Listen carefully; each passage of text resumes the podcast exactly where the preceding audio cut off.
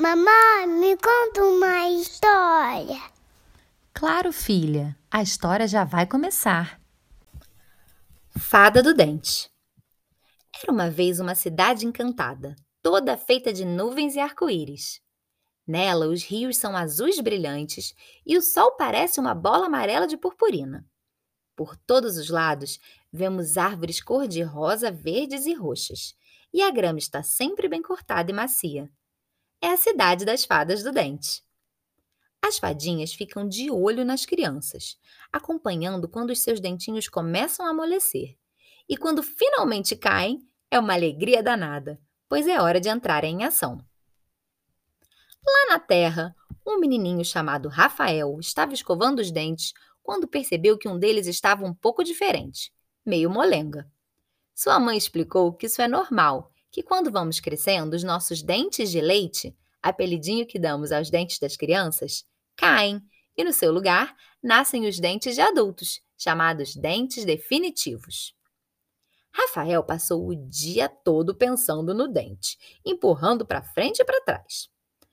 Na hora do lanche, resolveu comer uma maçã e, quando deu a primeira dentada, lá ficou seu dente, preso na fruta e fora da sua boca. O primeiro dente do Rafa caiu e ele agora tinha uma janelinha no seu sorriso. Ele ficou super ansioso, pois sabia que naquela noite a fada do dente iria à sua casa pegar o seu dentinho.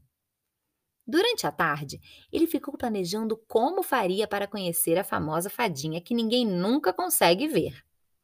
Foi quando sua amiga Isabela deu uma ótima dica. Levar uma lanterna para debaixo das cobertas para poder ficar de olho quando a fada entrasse em seu quarto à noite. Enquanto isso, lá nas nuvens, a fadinha do Rafa estava se preparando para visitá-lo. Ela separou a sua bolsinha e foi até perto da casa dele, esperar ele adormecer para poder pegar o dentinho e deixar uma lembrancinha para ele. Na hora de dormir, Rafa ficou com sua lanterna na mão, de olho em tudo.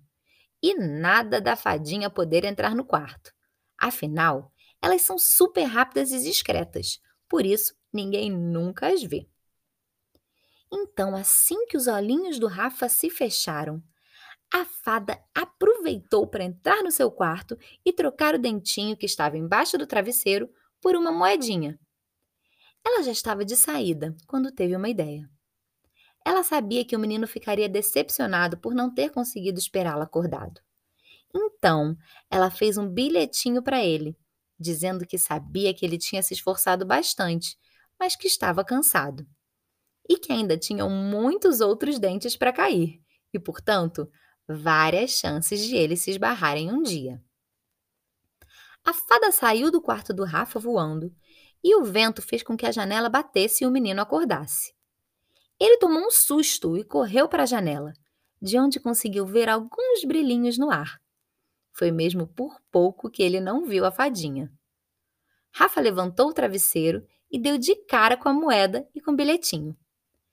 Ele ficou tão feliz com o que encontrou e por ter visto as faíscas da fada no ar que foi como se eles tivessem se encontrado de verdade. O menino saiu correndo para acordar seus pais e contar a novidade e a fadinha ficou espiando tudo, muito feliz e orgulhosa do pequeno Rafa, e já animada para voltar e pegar o seu próximo dente que caísse.